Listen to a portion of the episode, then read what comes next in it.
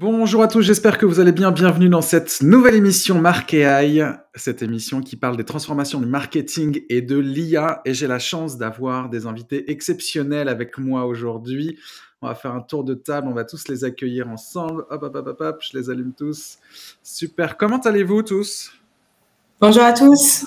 Bonjour Roxane, bonjour Olivier, bonjour Julien, bonjour Nicolas, bonjour Raphaël. Bon, je suis ravi de vous avoir. Bonsoir, bonsoir. Euh, bonjour, bonjour, là, c'est bonsoir, c'est ça, ça commence.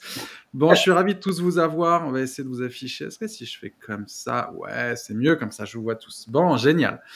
On va parler pendant une heure des grandes transformations du marketing et de l'IA. Je vais quand même faire un tour pour vous présenter mes invités. J'ai la chance d'avoir Roxane Lègle, directrice stratégie et innovation client et performance commerciale du groupe Fnac Darty. Bonjour Roxane. Bonjour. Julien Hervouet, fondateur et CEO de iAdvise. Bonjour Julien. Euh, Salut. Nicolas Jambin, euh, Principal Digital et Customer Experience chez Capgemini. Bonjour Nicolas. Bonjour, merci beaucoup Romain pour ton invitation. Merci Nicolas. Et euh, Raphaël Catan, pardon, avant-dernier, directeur général et associé chez Talenco. Bonjour, Bonjour à tous, merci Romain. Merci Raphaël. Et Olivier Mazuel, tu es fondateur de Bond Partners et un expert et spécialiste en data et en IA. On va voir quel est le lien entre tout ça. Je vous propose de passer tout de suite à la première partie de cette table ronde. On va parler des expérimentations. L'échange va durer euh, une heure globalement, donc 11h30, euh, midi 30. Euh, et puis évidemment, l'idée c'est d'échanger, de partager. Et de commencer par parler des expérimentations parce qu'on le sait bien, on lit énormément de choses sur l'IA, mais je trouve que ce qui est plus intéressant, c'est de, de, contacter et d'être en phase avec des personnes qui ont les mains euh, dans le cambouis, qui en font toute la journée, qui ont des échecs, des victoires, des réussites. Et donc c'est là, je trouve, où on a les meilleurs, les meilleurs feedbacks. Donc on commence tout de suite avec cette première partie.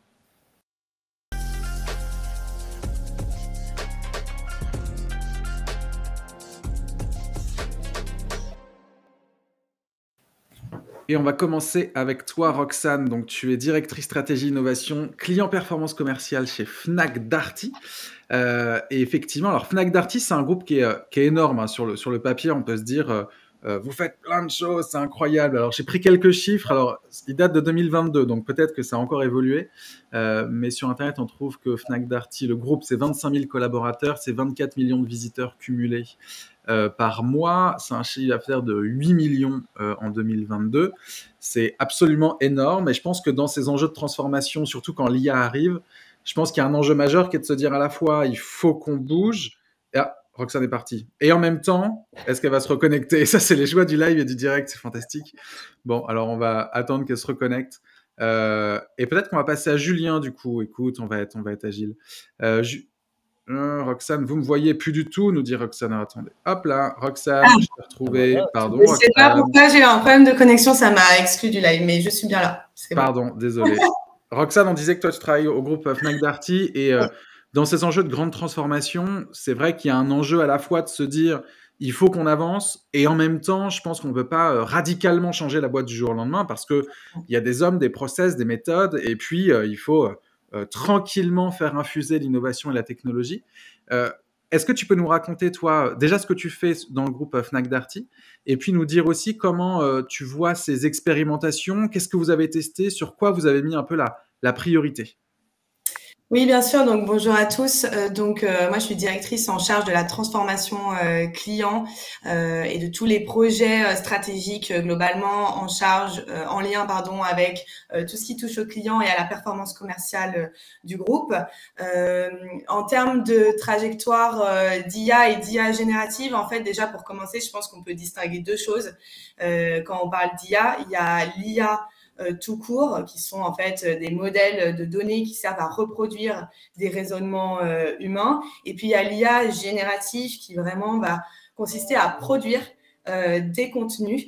et donc, en termes de use case et d'expérimentation, déjà sur l'IA, en tant que référence du e-commerce et du retail, en fait, ça fait plusieurs années qu'on investigue l'IA.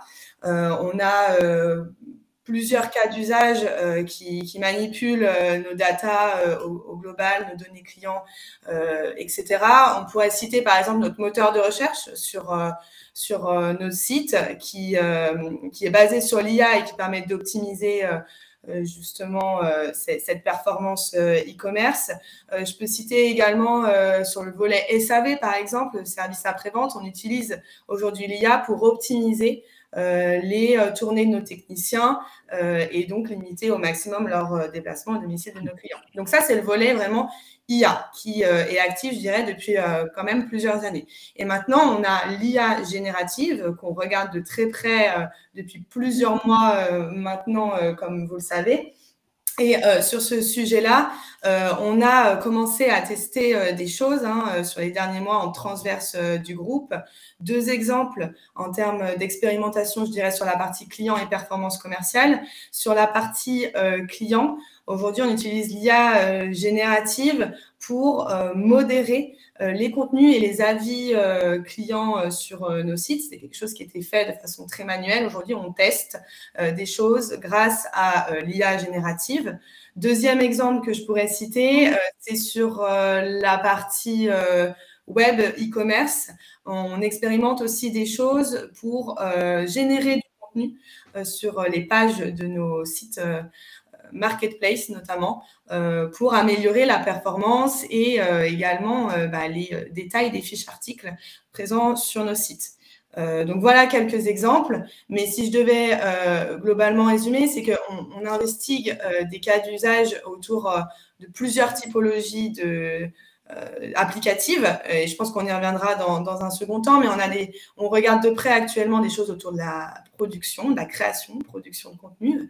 On a des use cases aussi de euh, productivité. Euh, comment est-ce qu'on fait pour automatiser des choses qui avant étaient très chronophages et qu'aujourd'hui, avec l'IA générative, on va repenser euh, complètement. Euh, des use cases de performance commerciale, comme je l'ai cité, mais des scoring, euh, des, des, analyses de la data qui nous permettent de prendre les meilleures décisions à l'instant T. Et en fait, globalement aussi, l'IA générative, elle nous permet d'être plus agile, de tester des choses plus mmh. rapidement.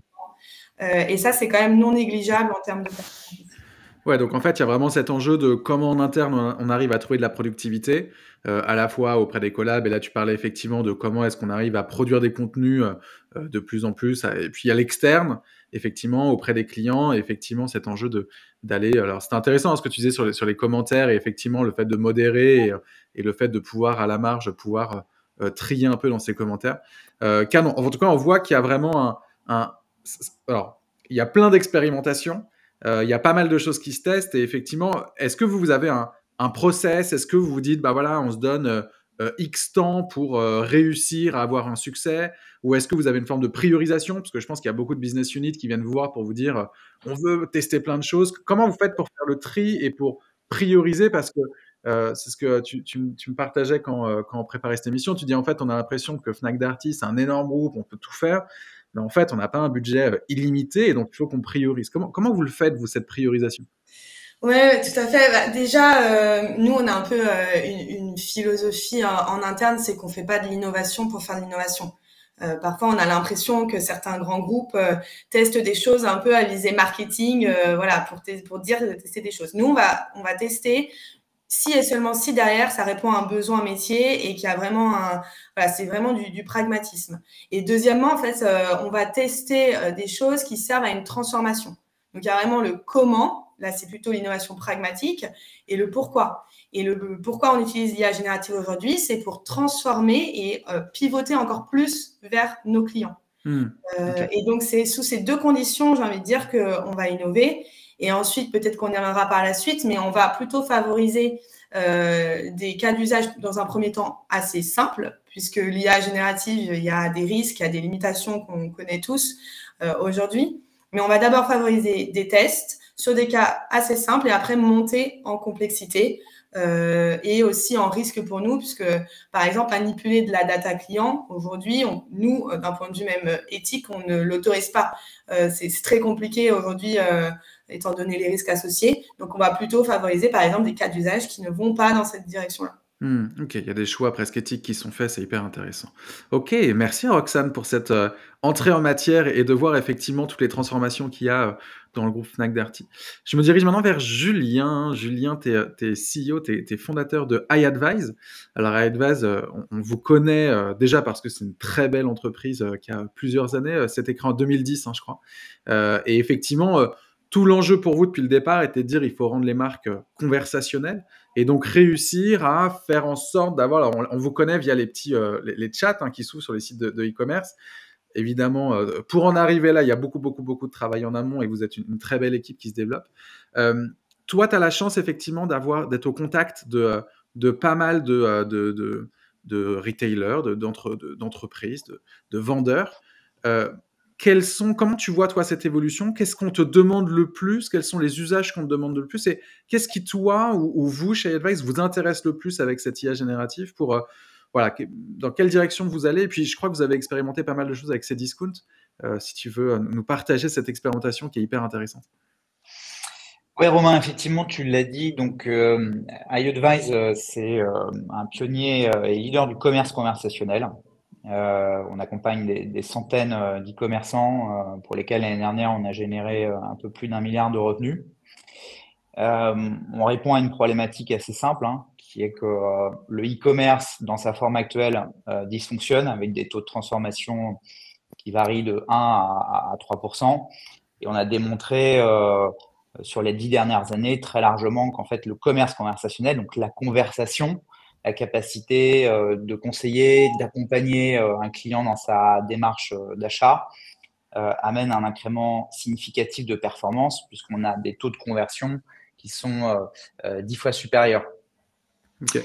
Et pour aboutir à ce résultat, on avait des conversations qui jusque-là ne pouvaient être qu'humanisées.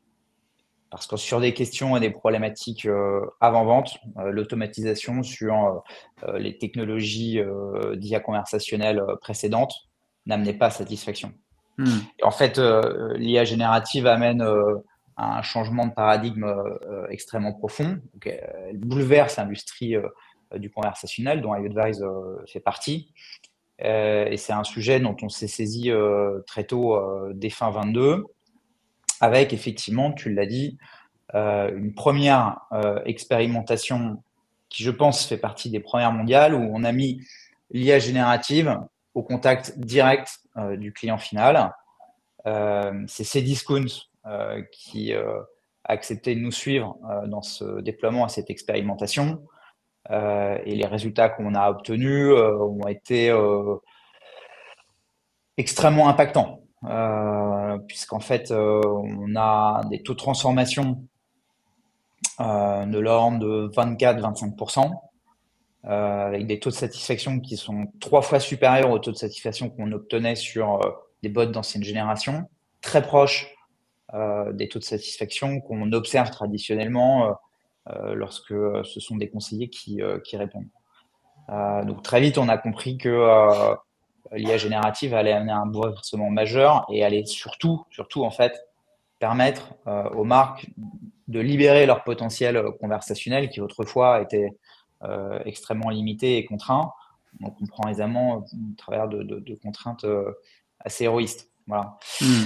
Et ce qui était intéressant, c'était le test que vous aviez fait effectivement où, tu partageais des, des comparaisons entre des, des, résultats ou en tout cas des réponses que pouvaient donner des conseillers euh, et puis, effectivement, ce que vous avez testé avec, euh, avec l'IA et voir, euh, parce que l'écueil est intéressant, c'est-à-dire qu'on a envie d'aller vers de la performance et vous, vous avez plutôt une conclusion qui était hyper intéressante sur comment travailler avec cette IA. Hmm. ouais, alors tu, tu, fais référence en fait aux toutes premières expérimentations qu'on a pu mener début en fait du, premier trimestre de l'année dernière, où on a commencé en fait à, rejouer euh, des conversations qui avaient eu lieu entre euh, bah, des vrais clients euh, et, des vrais conseillers. Pour comparer, en fait, la réponse apportée par l'IA générative. et en fait, sur une centaine de conversations, on a rejoué sur un, case client qui est Samsung, en fait. en fait, 80% des réponses qui étaient apportées par l'IA étaient aussi bonne euh, que celle euh, apportée par un conseiller. Dans 10% des cas, les réponses étaient meilleures. Meilleures parce qu'en fait, euh, plus précises, plus concises, parfois plus justes. Et dans les 10% restants, pour ceux qui ont fait les maths, en fait, les réponses étaient très problématiques. Très problématiques. C'est-à-dire, en fait, on touchait à ces fameuses limites liées aux hallucinations.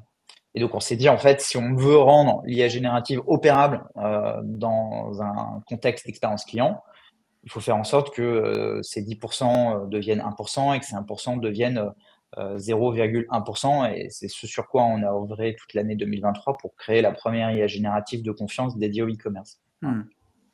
Et effectivement, c'est vous avez sorti tout un. Donc, votre site internet est tout rebrandé autour de ces enjeux-là, effectivement, et vous avez sorti un guide sur le sujet. C'est hyper intéressant de voir, effectivement, comment, comment vous arrivez à pivoter sur ces sujets et puis, effectivement, comment on génère de la conversation autour de ces sujets. Merci, Julien. On reviendra, de toute façon, hein, à chaque fois vers vous. L'idée, c'est pour l'instant déjà de, de, comprendre un peu à la fois ce que vous faites, parce que certains ne vous connaissent pas encore, et puis surtout de, de voir les cas d'usage que vous faites. Euh, je voudrais donner la parole maintenant à Olivier, qui est fondateur de Bond Partners. Quels sont les, pareil, un peu la même question que Julien finalement. Euh, toi, tu es expert de la data. Euh, quelles sont les grandes questions que, euh, que tes clients te posent et, les grands sujets, toi, d'expérimentation que vous menez en ce moment avec la donnée? Alors, c'est vrai que alors, je suis expert sur la partie data, sûrement sur la practice marketing. c'est vrai qu'on voit en fait, hein, il y, a, une, démultiplication aujourd'hui des, des, cas d'usage au sein de l'entreprise et si on prend un petit peu de recul, hein, euh, et si on sort un petit peu du marketing, on s'aperçoit que ça irrigue en fait, parce que cette matière, en fait, cette expertise IA, en fait, irrigue euh, tous les secteurs et irrigue en fait euh, tous les, tous les, tous les services au sein des entreprises. On voit beaucoup de cas d'usage sur la partie RH, on voit beaucoup de cas d'usage sur la partie supply chain, sur bien sûr sur la partie digitale, sur la partie finance. Donc, c'est une matière qui est transverse. Hein. De cas d'usage en effet qui se développent surtout sur toutes ces pratiques. Euh, si on refocus maintenant sur la partie marketing, euh, c'est vrai qu'on a vu arriver hein, depuis, euh, depuis un an et demi, deux ans maintenant, un, gros prisme en fait sur l'IA générative, mais c'est vrai que Roxane en parlait, l'IA c'est présent dans l'entreprise depuis 10-15 ans maintenant. Euh, il y a beaucoup en fait d'IA qu'on peut, je sais pas comment on peut l'appeler, l'IA classique, hein, sans la dévaloriser, en fait, qui permet en fait d'aborder des sujets en fait prédictifs hein, euh, sur lesquels en fait il y a déjà des, un niveau d'expérimentation et des résultats et des performances qui sont euh, qui sont qui sont prouvés en fait sans sans, sans, voilà sans ambiguïté. Hmm. Euh, donc ce sujet en effet est, euh, extrêmement extrêmement présent. Je pense que moi, par rapport à, cette dimension de cas d'usage, je voudrais vraiment plus pointer du doigt euh, comment en fait aboutir des cas d'usage en effet de manière optimale et efficace. Et je pense que le gros du sujet en fait se situe vraiment très en amont.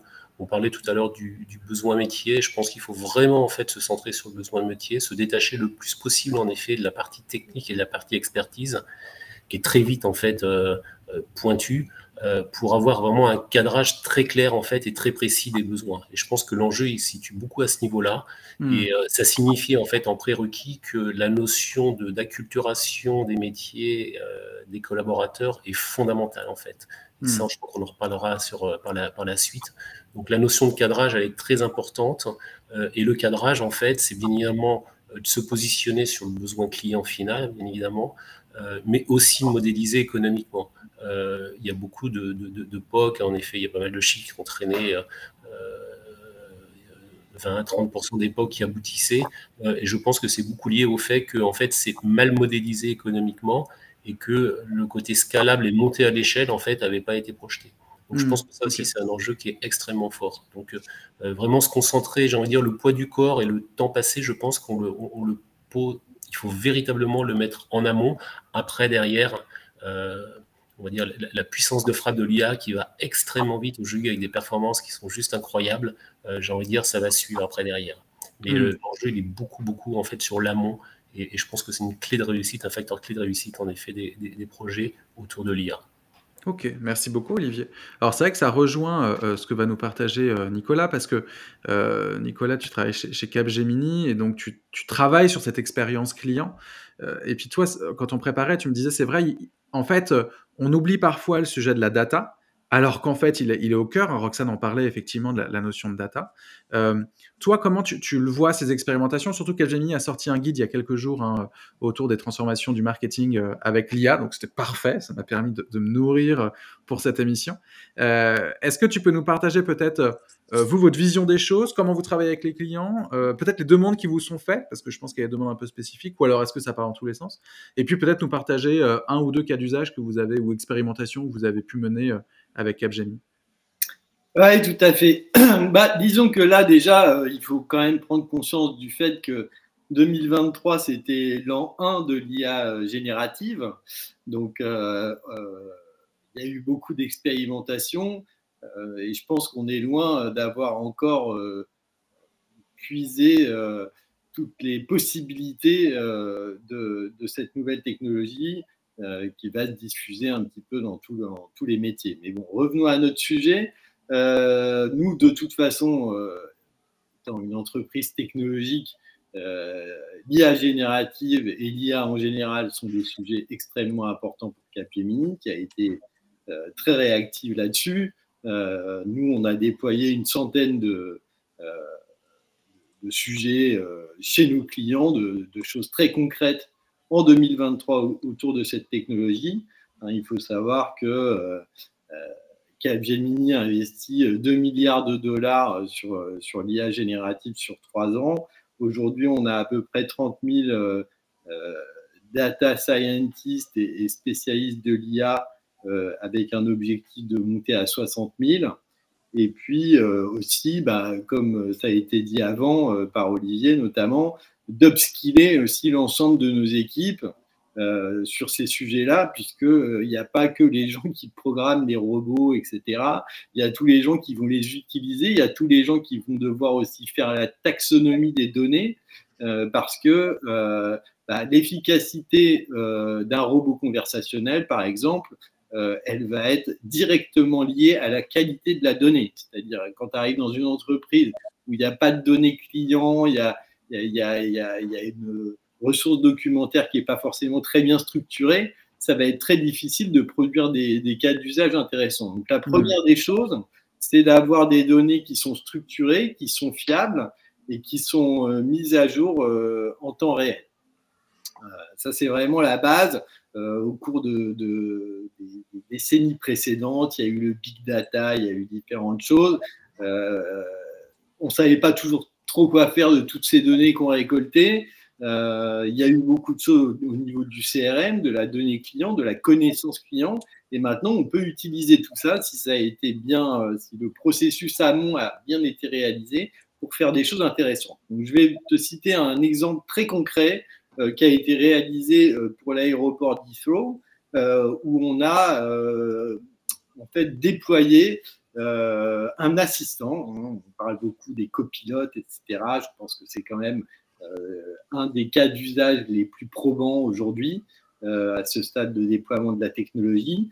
Donc, qui va assister le voyageur avant, pendant et après après son voyage. Donc ça va être, par exemple, la possibilité de demander à l'assistant de proposer différentes solutions pour me rendre de mon domicile à l'aéroport les horaires de train, euh, pouvoir le réserver en direct, ou pouvoir réserver euh, un taxi ou une société de VTC euh, pour pouvoir réaliser ça. Et puis après, de pouvoir réagir aussi ben, à d'autres événements en fonction de l'heure à laquelle j'arrive, de pouvoir faire des propositions de restaurants. si j'ai un vol annulé, par exemple, de pouvoir me dire, bah voilà, votre vol est annulé, il partira que demain, voilà les autres vols qui sont à votre disposition proposer différents choix. Euh, voilà les hôtels dans lesquels vous pouvez aller euh, si euh, d'aventure vous êtes obligé de passer la nuit à l'aéroport. et puis voilà aussi un message tout préfet pour aller prévenir votre employeur, votre famille, enfin tous les tiers qui pourraient être impactés par, par cette annulation ou ce retard de vol et également la possibilité d'avoir un premier brouillon euh, pour euh, faire une réclamation auprès de la compagnie pour avoir un remboursement, ce genre de choses. Donc voilà euh, un petit peu ce qui a été mis en place à Heathrow et je pense que ça illustre assez bien ce qu'on peut faire. Il y a eu d'autres choses qu'on a fait pour des resorts, mais peut-être j'en parlerai un petit peu plus tard. un peu de teaser. Bon, hyper bien. Et effectivement, alors en fait, c'est vrai que ce qui est intéressant, c'est que là, on se rend bien compte avec l'exemple qu'il faut de la data pour derrière, euh, enfin de la data en temps réel pour pouvoir effectivement accompagner, conseiller. Euh, et puis peut-être que ce qui change par rapport à avant, c'est qu'avant, c'était peut-être un envoi de données brutes, c'est-à-dire voici les trois possibilités qui étaient euh, dans une base de données. Là, il y a peut-être l'enjeu conversationnel qui est, qui est intéressant, et puis la compréhension peut-être de la question qui est posée pour apporter un niveau de détail un peu plus important. Alors effectivement, le fait d'interagir avec la machine en, langage naturel, c'est aussi ça la révolution hmm. par rapport à ce qu'on a pu avoir avant. Mais finalement, euh, c'est vrai qu'on nous vend un petit peu la GNI comme une révolution, mais il faut voir ça dans un continuum. C'est la continuité de choses qui se mettent en place déjà depuis plus de 20 ans. Et donc voilà, là, c'est euh, la dernière évolution. Je pense qu'elle a eu beaucoup d'impact parce que c'est la première fois qu'elle était accessible au grand public. Et je pense que pour les gens qui suivent ça depuis un moment, euh, on est plus dans une continuité que véritablement un moment de bascule. Hmm, ok. Bon, merci Nicolas. Euh, donc du coup, j'ai bien compris le teasing. Tu vas pouvoir euh, continuer euh, parce qu'on refera un tour après. et puis on va terminer ce, premier tour de table avec Raphaël Catan. Raphaël qui est directeur général associé de chez Talenco. Et chez Talenco, ce qui était intéressant, c'est que vous avez vous êtes créé avec cette transformation digitale il y a je sais pas, je dis une bêtise, 10 ans peut-être? 8, 10 ans? 12 maintenant. À force de dire 10, ça fait 12, mais, voilà. on est encore jeune. Euh, et donc, il y avait cet enjeu de transformation digitale, et puis ensuite, vous vous êtes euh, déporté sur les transformations euh, d'organisation, de gouvernance, avec principalement tout un travail autour des OKR qui était hyper intéressant. Et puis, effectivement, là, il y a quelques, quelques jours, vous avez refait une conférence pour parler des transformations avec l'IA, et puis c'est intéressant ce que vous disiez, vous disiez finalement, on se retrouve avec les mêmes euh, concepts ou les mêmes euh, réflexes, je dirais, que quand il y avait la transfo digitale, qui était de se dire finalement, bon, bah, il faut qu'on accompagne les personnes, il faut qu'on les forme, il faut qu'on les monte en compétences, il faut qu'on priorise.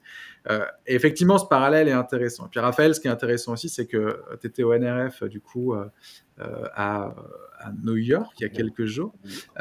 donc, du coup, ma question va être double, un peu comme tous nos invités. Premièrement, déjà, est-ce que tu peux nous raconter un peu, toi, comment tu perçois l'IA et puis quelles sont peut-être les demandes qui se sont faites par tes, par tes clients, encore une fois, pour comprendre un peu où on en est? Et puis, le NRF, nous dire un peu toi, comment tu, comment tu l'as vécu, ce que tu as vu? Euh, C'est vrai que c'est toujours ces grands salons, on a l'impression, euh, comme disait Nicolas, hein, tout d'un coup, ce truc sort, et, c'est alors que c'était là, sous-jacent depuis quelques temps. Mais qu'est-ce que tu as vu, toi, et comment tu, l'as vécu? Eh ben, je, vais, commencer, euh, Romain, par cette question, effectivement. Donc, je suis allé à New York au, NRF Retail Big Show. Pour les personnes du retail qui sont là, vous le savez, c'est le, la grande messe du retail en, début d'année, 40 000 personnes, des milliers d'exposants, etc. Euh, ce qui est intéressant, alors évidemment, l'IA et l'IA générative, et merci Roxane d'avoir bien euh, en introduction euh, expliqué la différence entre les deux, c'est important, étaient au cœur de toutes les conversations, bien évidemment. en disant, quelque part avec un discours de vérité, en disant effectivement l'IA classique des algorithmes prédictifs en exploitant la data, notamment au service de la supply chain, de la connaissance client, c'est une technologie qui est assez mature et finalement, il y a beaucoup déjà de cas d'usage dans le retail qui sont appliqués et qui apportent de la performance et de l'efficience aujourd'hui. Et effectivement, la nouvelle frontière, c'est les IA génératives.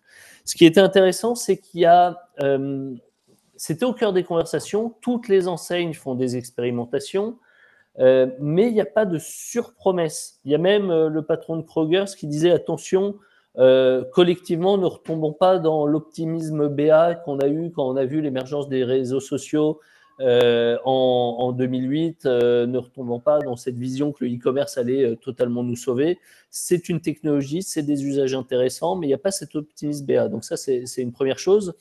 il y a Marc Benioff, le patron de Salesforce, qui a dit un peu provoque dans une keynote euh, est-ce qu'on va laisser, alors il était vulgaire, désolé, je répète, est-ce qu'on va laisser la même merde arriver avec les IA génératives qu'on a fait avec les médias sociaux? Sous-entendu, euh, c'était censé rendre le monde meilleur et finalement ça, a empiré euh, le monde. Donc attention à faire de l'IA générative, de ne pas en faire un produit de plus qu'on va vendre, mais vraiment quelque chose qui aide à mieux servir les clients, à mieux servir l'expérience collaborateur, etc. Alors bon, C'est Marc Benioff qui le dit, patron de Salesforce. Il a quand même fait sa fortune en vendant des produits autour de la data à tout le monde, donc à suivre. Moi, je demande qu'à voir. Les cas d'usage d'enseigne, il y en a beaucoup, euh, mais ça rebondit un peu sur ce que Julien racontait avec ses discounts, euh, ce que Roxane disait aussi autour des moteurs de recherche conversationnels, beaucoup de choses sur les moteurs de recherche conversationnels, euh, beaucoup de cas d'usage, effectivement. J'ai bien aimé euh, ce que Roxane disait sur production, productivité, performance. C'est vraiment les cas d'usage dans le retail tournent autour de ça. Il, il manque plus qu'un P, on refait les 4 P du marketing. Roxane, il faudra qu'on le trouve. Tu as dit priorisation après, peut-être que Peut-être. que, que c'est le quatrième P. Ah, Euh, euh, ce qui est intéressant, c'est donc des cas d'usage, on reviendra sûrement dessus et on va, on va tourner autour, donc je ne redétaille pas là. Euh, évidemment, toutes les startups qui faisaient de la tech en général, et il y a beaucoup de startups françaises, il y avait 42 startups françaises qui viennent au NRF, ont toutes rajouté la couche IA, IA générative dans leur discours parce que sinon ils ne sont pas audibles, parfois de manière authentique, parfois c'est clairement du, de l'IA washing, donc méfiance. Euh, moi, ce qui m'a intéressé, c'est Kate Antil du cabinet GDR, qui est une futurologue qui chaque année fait ses prédictions pour les années à venir et qui est assez fiable et assez construite, euh, qui conclut par demain, probablement tous les sites web et toutes les applications seront représentés par un agent conversationnel. Alors, méfiance à la fois, parce que souvenez-vous, en 2018, avec l'émergence du commerce euh, euh, conversationnel et de la voix avec Alexa, etc., on se disait qu'à l'horizon 2020-2021, tout serait piloté par la voix et il n'y aurait plus d'interface. On a vu ce que ça a donné. Euh, bon, là, vu la, maturité de la technologie et la qualité, effectivement, que soulignait Julien, notamment tout à l'heure, sur l'IA génératif et le progrès, la vitesse à laquelle ils font des progrès, oui, je pense que la conversation naturelle et que les interfaces soient représentées par des agents conversationnels, moi j'ai tendance à, à, y croire et être assez optimiste là-dessus.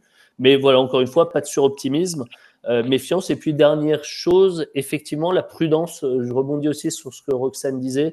Euh, ils s'interdisent euh, chez Fnac Darty, chez Fnac Darty pardon, euh, d'utiliser la data client pour l'instant parce que c'est trop sensible. Beaucoup de patrons d'enseignes aux États-Unis ont dit la même chose, avec notamment Saks, Saks Fifth Avenue, qui dit qu'il faut être vachement prudent et il y a des frontières qu'on n'explorera pas tant qu'on n'a pas tout sécurisé, dont la data client, bien évidemment. Bon, merci beaucoup Raphaël. Et bah écoute, finalement, euh, c'est un peu comme si on était avec toi là euh, au, NRF. C'était hyper intéressant ce petit résumé. Euh, écoutez, je vous propose qu'on passe, que le temps file, le temps file, c'est incroyable, merci. On passe à la deuxième partie de cette table ronde.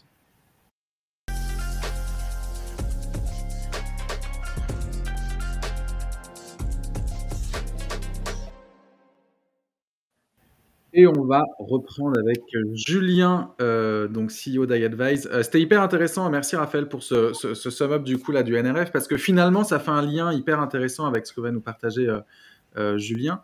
Euh, c'est vrai qu'on a l'impression finalement à l'époque où il y avait cette transfo digitale que c'était un peu grand groupe contre start-up et c'était euh, les start-upers qui vont hyper vite, qui ont envie de casser plein de choses. et puis c'était Move Fast, Break Things, hein, je crois c'était le truc de Facebook. et en même temps, il y avait ces grands groupes où on avait l'impression que c'était compliqué et que là, comment tu perçois ça? Est-ce qu'il y a y a de nouveau cette concurrence entre les deux?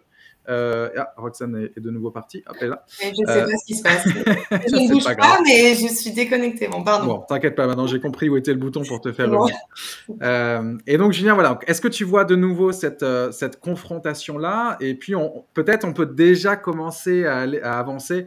Raphaël disait effectivement, on est sur une évolution des interfaces de plus en plus conversationnelles. Je crois que c'est quelque chose que vous portez chez vous, chez Advice, cet enjeu de quelle est la bonne interface et comment on développe de nouvelles interfaces pour euh, réussir à créer cette conversation et de la valeur dans la conversation Je ne crois pas qu'il y ait de confrontation à proprement parler. Euh, J'ai le sentiment que euh, le, sujet est tel euh, que toutes les entreprises du monde entier sont en train de s'en saisir. Naturellement, elles le font à des rythmes qui sont différents et avec des cahiers des charges qui sont différents. Tout à l'heure, on parlait de l'adoption et du respect de la confidentialité de la donnée client c'est l'obsession des grands groupes. Euh, naturellement, ils sont obsédés par euh, la protection de leurs données, la protection de leurs clients, la protection de leur image de marque. Euh, et en fait, l'IA générative, c'est un peu comme le feu chez les enfants. Hein. Ils ont tous envie de jouer avec, mais ils en ont tous très peur, quoi. Donc, les, les, startups ont, disons, une aversion au risque beaucoup plus limitée, une capacité à aller vite, et donc elles se saisissent de sujets. Elles sont en train d'inventer les applications futures. iAdvise en fait partie. et les grands groupes vont finalement euh, déployer euh, les produits, solutions et services qu'inventent les startups. Et par ailleurs, en fait, l'observation qu'on fait, c'est que le, sujet euh, est tellement stratégique qu'il est à l'agenda de tous les COMEX des grands groupes. et naturellement, il cascade au sein soit des cellules innovation, mais aussi du métier directement qui s'empare du sujet.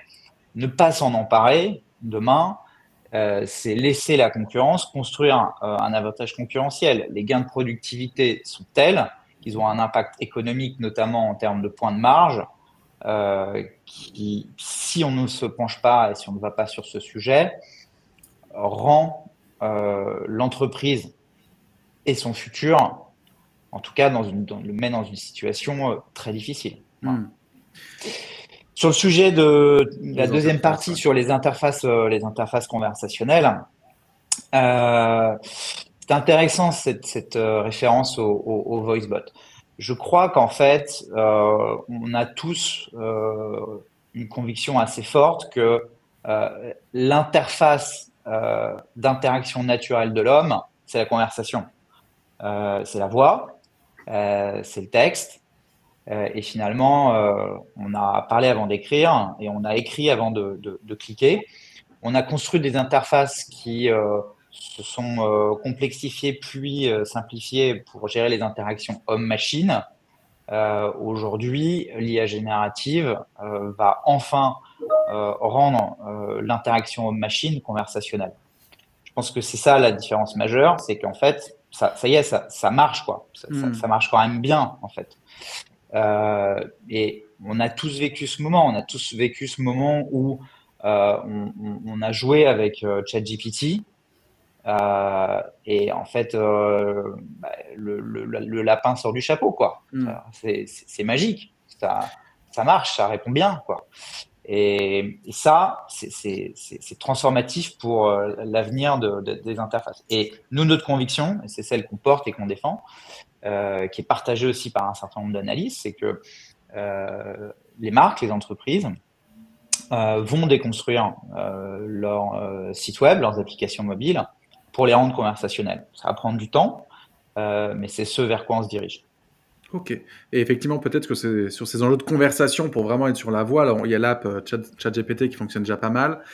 peut-être qu'il y, a une attente aussi que Apple, en juin, la WWDC, euh, sortent un nouvel OS qui permet du coup de vraiment donner le plein potentiel à Siri et peut-être que les agents conversationnels qu'on va avoir un peu dans notre maison vont se développer aussi et peut-être que voilà, tout le marché va se mettre en branle pour que tout d'un coup ça devienne quelque chose de naturel. C'est pas que le e-commerce et le, retail qui va, qui va aller dessus, c'est finalement un usage tellement global que euh, euh, le, le, retail va suivre. Je pense que ce qui va produire euh, l'adoption majeure, euh, ce sont euh, les outils et solutions que propulse Microsoft, qui est l'OS le plus répandu au monde, avec sa suite bureautique qui est la plus adoptée au monde et qui intègre ces fameux copilotes. Et qu'en fait, là où on pouvait par le passé mettre une heure, deux heures pour construire un tableau Excel, avec une instruction euh, rédigé en, une minute, euh, on arrivera à ce résultat. Et ça, euh, réellement, ça va provoquer un changement assez majeur dans l'adoption et l'usage de ces copilotes et de ces interactions conversationnelles que l'homme aura avec la machine. Hmm. merci Julien, hyper intéressant. Euh, on va aller voir Roxane maintenant, de la Fnac Darty, groupe Fnac Darty.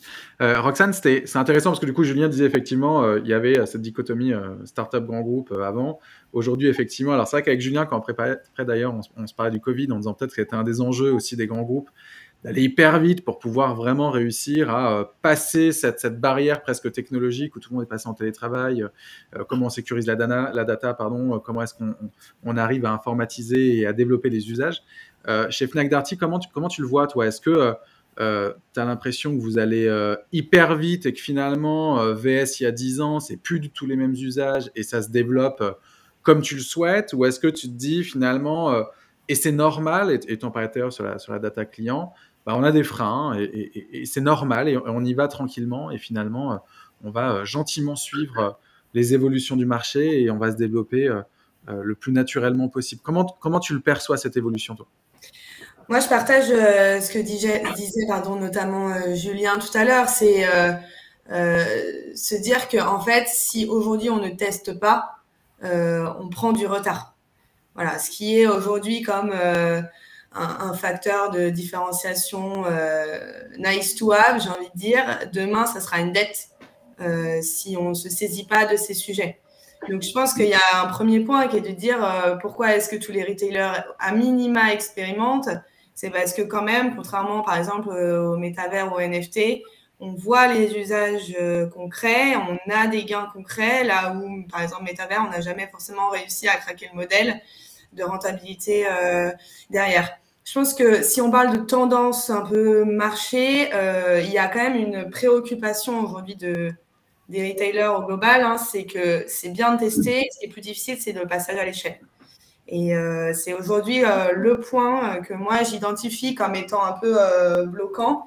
c'est de se dire, une fois qu'on a testé, une fois qu'on a démontré sur des petites volumétries de data et des petits cas d'usage, comment est-ce qu'on fait en sorte de généraliser ces gains? Est-ce que quand on passe à l'échelle, justement, on n'a pas des risques qui apparaissent, qui n'apparaissaient pas forcément quand on était sur une plus petite volumétrie et comment on les maîtrise? C'est cette partie-là qui, pour moi, est encore une grosse incertitude et qui fait que euh, aujourd'hui euh, on reste sur euh, finalement des, des, cas un peu un peu petits et mineurs et pas forcément au niveau où on, on les attend et on les attendra dans plusieurs années. Et après, une fois qu'on a dit ça, je pense que quand on réfléchit à ce changement, on a parlé beaucoup des cas d'usage. Je pense qu'il y a aussi deux autres choses qu'il faut vraiment considérer. C'est comment est-ce qu'on conduit le changement, comment on embarque les collaborateurs dans euh, ces évolutions. Et la deuxième chose, c'est comment on maîtrise les risques sur la conduite du changement. Nous, ce que, alors on a bien évidemment une ligne directrice par le haut, mais ce qu'on a vraiment envie de faire et ce qu'on fait, euh, ce qu'on est en train de mener, c'est de doter chacun de nos collaborateurs de, de ces outils pour qu'ils expérimentent, pour qu'ils testent et puis aussi pour qu'ils remontent les idées, puisque pareil, on le partageait au début de l'émission, en fait, il faut que ces usages répondent à des besoins, des besoins métiers, des besoins clients. Et donc, euh, en donnant les clés à nos collaborateurs de maîtriser euh, ces outils, on identifie aussi des champs à explorer. Et donc, je pense que ça, c'est peut-être quelque chose qui est aussi très caractéristique chez nous, c'est qu'on a envie d'être participatif. C'est vraiment euh, un groupe qu'on emmène dans cette direction-là. Et sur la deuxième euh, question qui se pose, qui est la gestion des, risques, euh, les risques et les limites, euh, des hallucinations, c'est plutôt des limites, les risques, c'est plutôt les risques cyber, les risques de data client, etc. Nous, on va choisir des solutions qui sont euh, compatibles et qui euh, permettent d'adresser ces risques-là. Vous, savez, il y a plusieurs façons hein, de faire l'IA générative. On peut passer à des solutions totalement externalisées d'un côté du prisme et puis à d'autre côté du prisme, on développe notre propre modèle euh, de data. C'est aussi quelque chose à avoir en tête. Il y a plusieurs façons de faire l'IA générative et en fonction des risques qu'on veut modérer, plusieurs façons de, de, le faire et choisir des solutions qui sont adaptées. Hmm. voilà, donc c'est peut-être un peu les différentes perspectives qu'on a sur l'IA. Ouais, c'est intéressant. On va revenir avec euh, Nicolas Olivier, effectivement, sur, sur cet aspect-là qui est hyper intéressant de comment est-ce qu'on arrive à, à, limiter cette course à la donnée, euh, déjà pour des, des, enjeux écologiques, et puis surtout pour réussir à avoir une pertinence dans le, euh, le, le, on va l'appeler le GPTs, en tout cas l'intelligence artificielle dédiée effectivement à un métier ou, ou à un secteur. Merci Roxane. Tu parlais de gouvernance, alors du coup je vais donner la main à Raphaël parce qu'effectivement ça fait partie des enjeux que Raphaël embrasse au quotidien avec ses clients. Comment tu vois effectivement euh, euh, cette transformation particulièrement, alors moi j'ai envie de t'amener sur les enjeux de gouvernance dans les entreprises retail. Euh, on l'a compris, hein, le temps c'est de l'argent. Il y a, y a Roxane disait, on, met dans les mains des collaborateurs l'IA pour voir comment ils l'utilisent, pour voir est-ce que hier je discutais avec quelqu'un qui me disait, je développe des super héros du coup avec l'IA pour que mes collaborateurs puissent avoir des assistants personnels. donc le temps c'est de l'argent. Comment comment dans les gouvernances d'entreprise tu vois euh, les choses bouger en fait avec ces IA bah, c'est exactement ça. Enfin, c'est rebondir sur ta question. Est-ce que Roxane disait il faut faire des tests, mais on est rentré dans l'ère du retail de l'efficacité et de l'efficience. On ne parle plus au NRF, on parlait quasiment plus de transformation, mais d'efficacité et d'efficience. Donc, comment on passe d'époque, des expérimentations qu'on fait, des proof of concept, rapidement à finalement du gain de productivité ou de l'efficience en termes de relations clients, etc., chiffrés. Euh, et c'est le vrai sujet et c'est ça que les, retailers se posent comme question. Un, moi, j'ai un client qui, a, dans le tourisme, je ne citerai pas qui, qui euh, s'est fixé comme résultat clé dès début 2023, voyant les IA génératives arriver, de faire des économies de 7 millions d'euros par an de développeurs en Inde. Le Chief Data Officer est un Indien, donc c'est pas. Euh, voilà, il l'a fait en toute connaissance de cause et a dit normalement on peut économiser dès cette année 7 millions d'euros. Donc vraiment du POC à est-ce qu'on va vérifier opérationnellement qu'on fait de l'efficience et de l'efficacité? Ça c'est la première chose.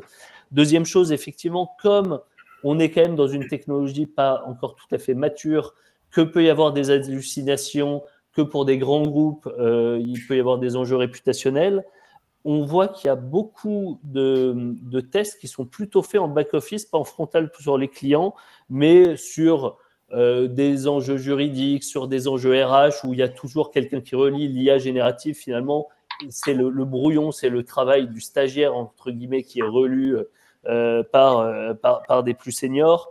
Euh, beaucoup de choses autour de l'expérience collaborateur, où finalement, on va donner une app aux collaborateurs pour qu'ils puissent s'y retrouver dans les avantages, etc. Bon, si à un moment ou un autre, euh, l'IA euh, déconne un peu, c'est pas non plus la fin du monde. Donc, cette efficience, euh, cette recherche de performance et d'efficience, le temps que la technologie soit mature et que ce soit vraiment visible massivement auprès du, client final, ça se, ça se fait plutôt en back-office. Mais encore une fois, avec une recherche de résultats chiffrés beaucoup plus rapide que ce qu'on aurait pu voir par le passé sur d'autres innovations. Mmh, ok. Et effectivement, euh, un, enjeu au sein des entreprises de, de, former les personnes pour réussir à ce que chacun puisse s'en saisir. Parce que Roxane disait effectivement, il faut que chaque collaborateur puisse avoir euh, accès et l'utiliser. Mais je pense qu'effectivement, il y a un enjeu de les, les accompagner. Euh, et effectivement, en, préparant aussi avec, avec Roxane, il y avait cet enjeu de se dire, alors tiens Roxane, je, te remets, hop, je te remets là, où, tu, tu, me partageais effectivement le fait que vous étiez allé voir les BU pour dire, OK, qu'est-ce que vous avez envie de faire, vous? Et, finalement, ça part plus comme à l'époque du service Inno qui vient ensuite driver des Inno au sein des équipes. Il y avait un, là, un changement de mindset qui était intéressant, qui était de dire, on va voir les BU pour dire qu'est-ce que vous avez envie de faire, vous, et puis on revient ensuite pour essayer de les développer, pour voir les limites, pour voir les échecs. Je trouvais que ce, changement-là était intéressant. Je ne sais pas si tu veux nous en parler 20 euh, secondes. Ah oui, oui, bien sûr. Euh, en fait, c'est vraiment euh, la façon dont on travaille. Il y a certes un cadrage par le haut, mais il y a vraiment écouter aussi à la fois les métiers et à la fois les collaborateurs. Il y a un peu ces deux niveaux. Pour cadrer les cas d'usage, on est allé voir chaque métier pour connaître leur réalité de qu'est-ce que ça veut dire pour vous en termes de productivité. Demain, se tourner vers le client encore plus. Bah, qu'est-ce que ça veut dire pour vous et comment l'IA permet de faire Et après, sur l'histoire des collaborateurs, nous, très concrètement, on, met en place une formation en, cascade, c'est-à-dire qu'on sélectionne des têtes de pont euh, dans les métiers euh, qu'on identifie euh, appétants et puis capable aussi de former d'autres personnes et puis on, les forme et ensuite on a une formation en cascade qui descend jusqu'en bas. Euh, enfin, tous les collaborateurs seront exposés, formés à l'IA génératif puisque c'est un modèle participatif dans lequel on, croit assez effectivement. Hmm, ok. Raphaël, pardon, je te, redonne la main parce que je ne sais pas si tu avais fini, mais en tout cas, quelles sont euh, concrètement les, les, réponses majeures dans les boîtes qu'apporte l'IA euh, aujourd'hui? Toi, si tu devais en citer deux ou trois Ouais, bah écoute, je pense qu'on les a déjà cités. Il faudra qu'on reparle des RH, de l'enjeu des RH sur les métiers et les compétences, mais, mais je pense euh, après, euh, en rebondissant sur Roxane. Je pense que les cas d'usage, on les a finalement déjà cités. Euh, euh productivité. ouais, c'est ça. Voilà, back-office. meilleurs usages clients, finalement, des agents conversationnels pour mieux adresser les clients. Et si on s'éloigne un peu de l'IA générative, euh, c'est vraiment tout l'enjeu de la bonne data au bon moment pour prendre la décision. Avec un exemple que moi j'aime bien avoir depuis des années. Euh, alors c'est hors du retail, mais chez Air France, le personnel navigant a sur sa tablette, grâce au numéro de siège, l'info de chaque passager. Et si tu as un problème à bord de l'avion, eh, le personnel navigant a le pouvoir eux-mêmes de t'attribuer des miles en live plutôt que d'attendre et d'écrire quand tu atterris au service relation client en espérant comme ça, ils traitent le problème tout seuls et ils ont toute la data au bon moment et avec des aides visuelles en disant c'est un client qu'il faut fidéliser ou c'est un client qui n'est pas stratégique pour nous, donc up to you de décider hmm. d'attribuer des miles ou pas. Rappelez-vous combien coûte un miles à la compagnie. Hmm. Euh, donc la bonne data au bon moment euh, sur l'IA en général, c'est quelque chose qui est vraiment travaillé partout, partout dans les entreprises, et c'est ce qu'on voit partout. Et euh, l'IA générative au service de la productivité et d'une expérience client plus conversationnelle. Mais Julien en, a parfaitement parlé. Je ne vais pas paraphraser ce qu'il a déjà dit. Alors du coup, effectivement, on parle beaucoup de data, donc je vais donner la main à, Nicolas, parce que sur cette expérience euh, client-utilisateur, euh, effectivement, toi, comment tu vois cette... Euh, parce que il va falloir, Raphaël le disait, trouver le bon message au bon moment, ou en tout cas d'avoir le bon produit dans les bonnes mains. Alors là, c'est toujours cet enjeu du commerce de trouver l'alignement entre l'offre et la demande. comment tu vois, toi, cette évolution-là et, et, cette capacité à être au bon moment, au bon endroit avec l'IA, puis peut-être les risques que ça peut engendrer? Bah, je dirais que il y a beaucoup de choses qu'on faisait euh, sur la partie marketing, en tout cas euh, de manière artisanale, qui maintenant vont être industrialisées. Donc, euh, effectivement, dès qu'on industrialise quelque chose, hein, l'IA, c'est un peu l'industrialisation de l'intelligence. Il faut avoir un contrôle qualité derrière, parce que dès que tu sors des choses en série et en gros volume, il y a plein d'enjeux qui se posent, effectivement, sur les biais euh, en tout genre, euh, ratio de genre, etc. Euh, il y a des problèmes de copyright, il y a des problèmes de cybersécurité, de, propriété intellectuelle, de, données privées. il, y a, beaucoup de choses. donc il faut effectivement encadrer tout cela. Néanmoins, moi je pense qu'un des gros atouts, c'est surtout l'accélération du go-to-market. on voit des outils qui sortent avec, euh, avec Typeface, euh, avec Jasper, euh, qui permettent aux marketeurs de tout de suite faire tout un tas de déclinaisons d'un même message, de traduire à la volée, de pouvoir envoyer des campagnes un peu dans différents pays et, d'avoir, par exemple, généré un plan média qui va être tout de suite avec un calcul de ROI, qui va s'adapter aux circonstances spécifique du moment, euh, qui va adapter le message, éventuellement même la direction artistique en fonction euh, bah, des, d'enjeux culturels de chaque, de chaque géographie. Euh, donc tout ça, ça me paraît quand même très intéressant, cette possibilité de décliner un message dans des millions de d'options différentes et de pouvoir voir ce qui fonctionne le mieux et adapter en temps réel ton marketing. C'est un petit peu la même chose pour tout ce qui va être e-commerce. Hein, finalement, un des gros atouts, c'est pouvoir générer des fiches produits, euh, des visuels produits euh, assez, assez facilement euh, sur des gros volumes, traduits dans différentes langues, éventuellement les adapter à son audience. Hein. Ça peut être des choses très simples, mais c'est évident que quelqu'un qui va venir faire euh, du shopping, euh, euh, qui a 19 ans, il va pas attendre qu'on s'adresse à lui de la même manière que quelqu'un qui a 55 ans, par exemple. Hmm. c'est assez facile à, comprendre. Et puis, dernier point, je pense, qui est vraiment intéressant, et, et c'est particulièrement aussi, je pense, à un point sur lequel iAdvise a fait ses preuves, c'est tout ce qui va être euh, d'aller faire du shopping finalement en partant d'un besoin global, c'est-à-dire je me mets au golf, fais-moi une sélection de produits dont je vais avoir besoin euh, pour pouvoir commencer. Euh, je pars en vacances, fais-moi une sélection. J'ai telle ou telle préférence alimentaire, euh, je vais sur un, e-commerçant euh, de, produits alimentaires, euh, fais-moi une sélection en, fonction de qui je suis. Donc ça va être aussi l'occasion de faire des choses qui sont beaucoup plus naturelles en termes d'interface homme-machine. Et donc là, la donnée est clé parce que finalement, si on a très peu de données sur le client ou sur notre cible, on va se retrouver finalement à faire de l'AB testing comme des malades sur euh, un jeu de données qui est à peu près le même, c'est-à-dire euh, ChatGPT, ou... et finalement derrière on va se retrouver. Est-ce que, est-ce que le risque c'est pas l'uniformisation en fait? Si on a de l'A/B testing à outrance et que on va aller chercher de la performance dans le moindre message, c'est que finalement on se ressemble tous parce que en fait on n'a pas un jeu de données suffisant pour caractériser l'audience et donc réussir à avoir euh, ce, petit supplément d'âme qui fait qu'il y a ce bah, c'est pour ça que le contrôle humain derrière est très important. Moi, j'aime bien l'idée de copilote.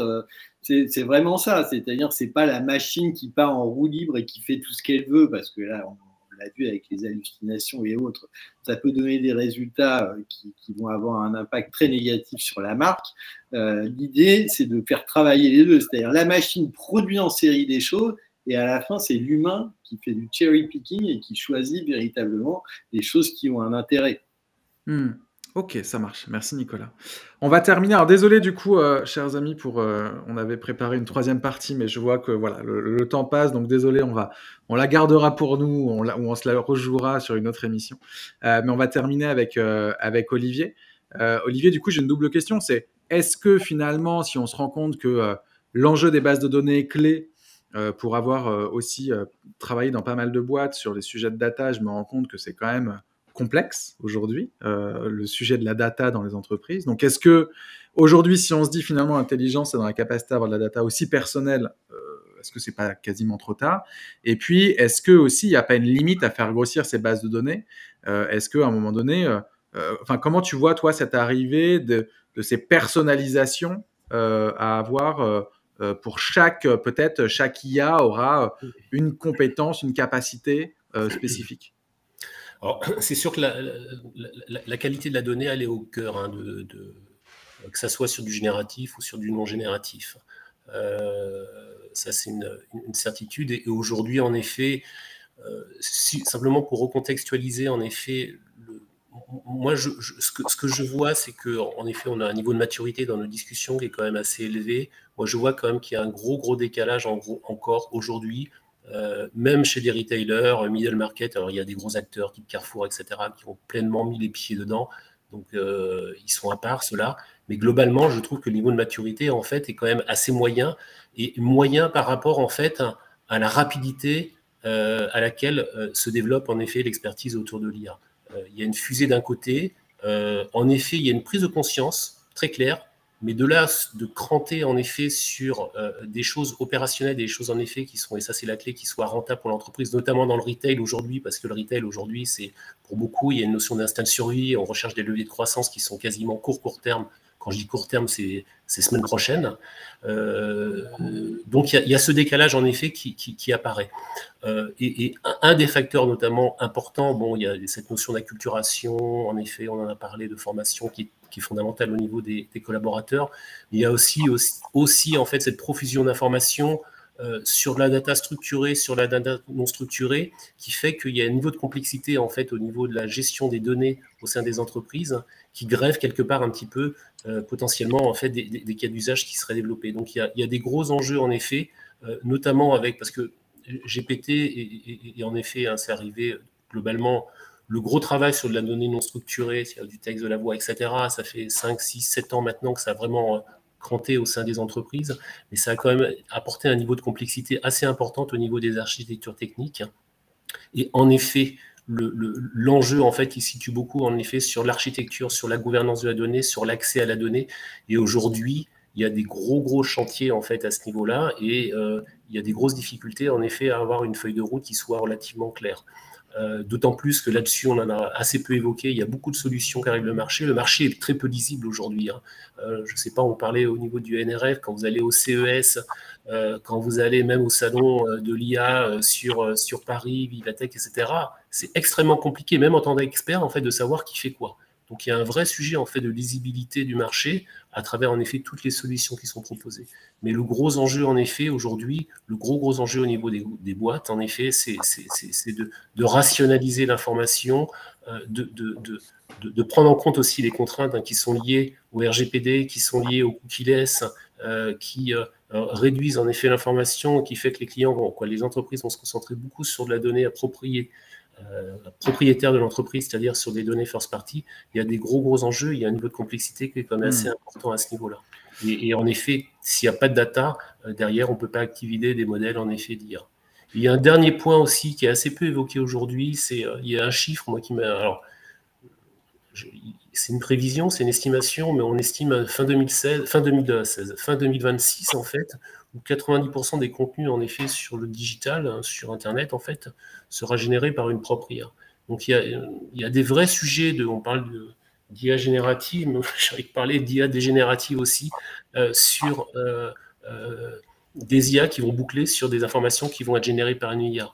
Et en effet, ça c'est démontré par des data scientists, euh, le taux d'hallucination, dans ce cas-là, en fait, euh, se dégrade et on arrive à des choses qui sont incohérentes. Et ça, c'est un vrai, vrai sujet. Ça, c'est un vrai sujet au niveau aussi de, notamment sur la partie générative, en fait. Euh, si on se projette dans 10-15 ans, le génératif, il va s'opérer sur, même pas sur 10-15 ans, sur 5, 6, 7 ans, on va opérer sur quelle matière, en fait, et ça, c'est un, énorme sujet. Hmm. Ok, bon, merci Olivier. On, termine par des questions, c'est parfait. Je vous propose de refaire un dernier tour de table puisque tout le monde est, encore là et merci beaucoup. Il est midi 30, promis, on vous prend encore une minute. Euh, si vous voulez faire un, dernier tour de table, peut-être pour nous, alors c'est toujours un jeu qui est complexe, hein, mais, peut-être nous dire un peu votre vision, comment vous ressentez un peu les, les prochaines années à venir. Euh, comment il vous semble que, ou en tout cas, ou ça peut être une question que vous pouvez poser aussi, quelle est la bonne question à se poser pour l'avenir. En tout cas, je vous laisse un peu carte blanche pour terminer et, je vais faire un petit tour de table pour voir un peu euh, euh, comment vous ressentez les choses. Est-ce que Roxane, on commence par toi? Allez, je commence. Euh, non, si en conclusion sur, sur l'avenir, je pense que déjà, on l'a constaté là pendant ces discussions, l'IA va être globalement généralisée dans les usages des retailers minima, minima en back-office. Et ensuite, sur euh, l'avenir du retail dans ce contexte-là, euh, moi, je pense, et c'est une conviction assez forte, hein, c'est que euh, l'humain va quand même rester au cœur de l'expérience retail. L'IA ne va pas totalement se remplacer le côté humain de, nos métiers, j'ai envie de dire heureusement. Et, d'ailleurs, l'avenir, on, enfin, voilà, on le subit pas, on le, aussi on le décide. Et nous, c'est quelque chose qu'on porte fortement, hein, c'est qu'on fait de l'innovation, mais sous condition. Et aujourd'hui, on met l'IA au service euh, de l'humain et pas l'inverse. Voilà, c'était peut-être un peu le, point. Non, mais c'est canon. Merci Roxane. Julien, tu veux poursuivre? 2023 euh, a été une année euh, d'expérimentation. 2024, c'est le passage en production. et peut-être, peut-être quand même être conscient qu'on a quand même beaucoup de chance de, de vivre cet événement technologique. Euh, on est au début de quelque chose euh, qui est quand même assez incroyable et euh, il faut quand même qu'on soit conscient de la chance qu'on a de pouvoir manipuler ces sujets. Super, merci Julien. Raphaël deux phrases. là, je les RH. Il y a des RH ici dans la salle qui nous écoutent ou et les métiers du marketing, les deux ensemble. Euh, anticiper dès maintenant l'évolution des métiers et des compétences, c'est vrai pour tous les métiers, mais c'est particulièrement vrai pour le marketing en termes de gains de productivité. Euh, va y avoir des impacts sur qui va faire quoi, comment, quelles compétences demain, et est-ce que des métiers vont être moins représentés, et du coup, qu'est-ce qu'on en fait pour pas qu'il y ait de casse sociale? On commence à venir nous chercher sur le sujet chez Talenco, mais pas assez par rapport à l'ampleur du sujet. Donc euh, vraiment, ça fait partie euh, si on veut effectivement que l'IA soit au service de l'humain et pas l'inverse, comme Roxane disait, il faut anticiper dès maintenant ces, métiers, ces compétences. Ok. Nicolas, de ton côté? Alors moi, deux choses. La première, c'est qu'on est un petit peu passé avec les Gen AI de la voiture de papa à la Formule 1, mais bon, finalement, tout le monde a la Formule 1. Donc, qu'est-ce qui va être euh, euh, l'avantage compétitif d'une marque par rapport à une autre? Eh bien, je crois que ça sera euh, la, bonne gestion de sa donnée et la bonne structuration de sa donnée, parce que euh, bah, c'est un petit peu le carburant sans lequel la Formule 1 euh, n'avancera pas. Ça, c'est un constat un petit peu terre à terre, et je finirai par une note un, petit peu plus philosophique, c'est que finalement, avec cette technologie, on va pouvoir automatiser énormément de choses qui sont répétitives. beaucoup de, métiers euh, ou en tout cas de, de parties du travail euh, qu'on fait qui sont euh, mécaniques vont pouvoir être pris en charge par cette technologie et finalement ça va nous amener à nous poser notre question, une question fondamentale, c'est quelle est notre valeur ajoutée en tant qu'être humain? Et voilà, on va vous. vous pouvez la noter celle-là, hein, vous pouvez dormir dessus, elle est importante. et on termine avec Olivier. Oui, tout à fait. je vais faire très rapide en fait. Moi, je pense que, quoi, à mes yeux, en fait, euh, on est sur des enjeux pour rebondir sur ce que disait Raphaël. Au-delà des RH au niveau entreprises, on est sur, clairement en fait sur des, enjeux euh, sociétaux, euh, philosophiques. par rapport à, l'évolution. Pour moi, en fait, l'arrivée, en effet, de. l'arrivée, on dit l'arrivée, mais c'est arrivé depuis un petit moment. L'IA, ça fait de nombreuses années, en effet, que c'est en gestation, en effet, dans les, dans les laboratoires. Je, pense qu'on est bien au-delà de l'arrivée des réseaux sociaux, bien au-delà euh, de l'arrivée, de développement du digital, on est vraiment un cran au-dessus. On parle d'une nouvelle technologie et je pense que euh, si on suit hein, sur les fameuses cours de Gartner l'évolution de l'IA, l'IA générative, je pense qu'on est en train de complètement casser ce modèle en fait. Et je pense qu'on on est bien au-delà, on est très au-dessus en effet des impacts et les impacts sont extrêmement lourds. Et ça dépasse l'arrivée, on va dire, du digital, l'arrivée d'Internet, l'arrivée des réseaux sociaux. C'est beaucoup, beaucoup plus haut que ça, en fait. Et c'est pour ça que les enjeux, ils, sont, ils redescendent sur des enjeux RH au sein des entreprises, mais ils sont vraiment sur des enjeux qui sont sociétés parce que, sociétaux, parce qu'il y a une notion de, substitution. Hein. On est, c'est la première fois qu'on a une techno qui vient se confronter à, qui vient, se, qui vient de challenger l'être humain, en fait. Et, mm. on est à ce stade-là. Et quand on voit, en effet, euh, la partie générative hein, qui est arrivée avec, euh, il y a cinq ans, on rigolait du génératif. Aujourd'hui, quand on voit la qualité, même s'il y a d'hallucinations qui montent quand même relativement haut, aujourd'hui, les GAFAM, ils sont à 2-3% d'hallucination. On, est, on, est, on reste très faible et, tout ça, ça va tendre tranquillement vers, vers, vers 0%. Et, euh, et aujourd'hui, en effet, le génératif, il est quelque part vertical, il est monotâche. Euh, dans les labos aujourd'hui, ils réfléchissent en effet à, des approches beaucoup plus contextualisées pour prendre en compte tout un contexte en fait et avoir une vision très transversale en effet du génératif. Donc, euh, euh, je pense que et c'est pour ça que la Commission européenne se pose sur ces se pose sur ces sujets avec de l'IA Act et, je pense que l'enjeu il est à ce niveau-là. Et je pense que les entreprises n'ont pas complètement intégré de la lame de fond qui est en train d'arriver et c'est pour ça qu'il faut vite, vite, vite s'acculturer parce que c'est pas une nouvelle techno qui arrive. C'est un nouveau, logiciel, un nouveau paradigme qui arrive. Moi, c'est ma vision et je la partage avec beaucoup de, de, personnes qui travaillent sur ces sujets-là et c'est une lame de fond. C'est une lame de fond, il faut vraiment l'intégrer. Hein. Bon, merci à tous. Merci à tous les cinq pour euh, avoir accepté de faire cette première émission, parce que c'était une première euh, pour nous tous. Merci d'avoir joué le jeu. Et merci pour tous vos partages, parce que c'était vraiment extrêmement intéressant. Euh, je rappelle que nous étions avec Roxane Legg, directrice stratégie et innovation client et performance commerciale du groupe Fnac Darty, Julien Hervouet, fondateur CEO d'iAdvise, Nicolas Jambin, principal digital customer experience de Capgemini, Raphaël Caton, directeur général associé de Talenco, et Olivier Mazuel, fondateur de Bond Partner un énorme merci à vous, à vous cinq. Vraiment, vraiment, vraiment. Merci beaucoup.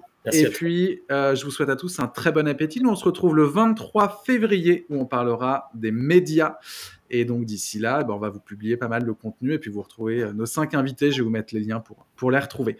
Merci à tous. Je vous souhaite une très, très bonne journée, un très bon week-end. Ciao. Merci. Merci, au revoir. Au revoir.